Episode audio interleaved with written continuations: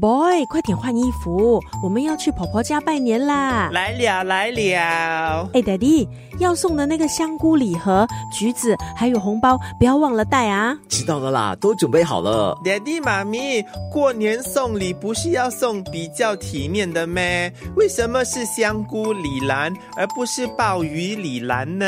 阿伯呀，虽然我们不是送鲍鱼，可是礼轻情意重，重要的是表达了你妈咪对外婆的一份心意啊。哦，那么 Daddy，为什么哈妈咪总是初二的时候回娘家拜年，而不是初一呢？这是华人过年的传统习俗。每年正月初二、初三，出嫁的女儿要回娘家，夫婿要同行，所以俗称迎婿日。还有大年初二啊，出嫁的女儿回娘家探访或是小住，是因为啊，女孩子出嫁以后呢，就得负责家务，伺候公婆，还有很多什么妯娌呀、姑嫂的关系，哎呦，很不简单的。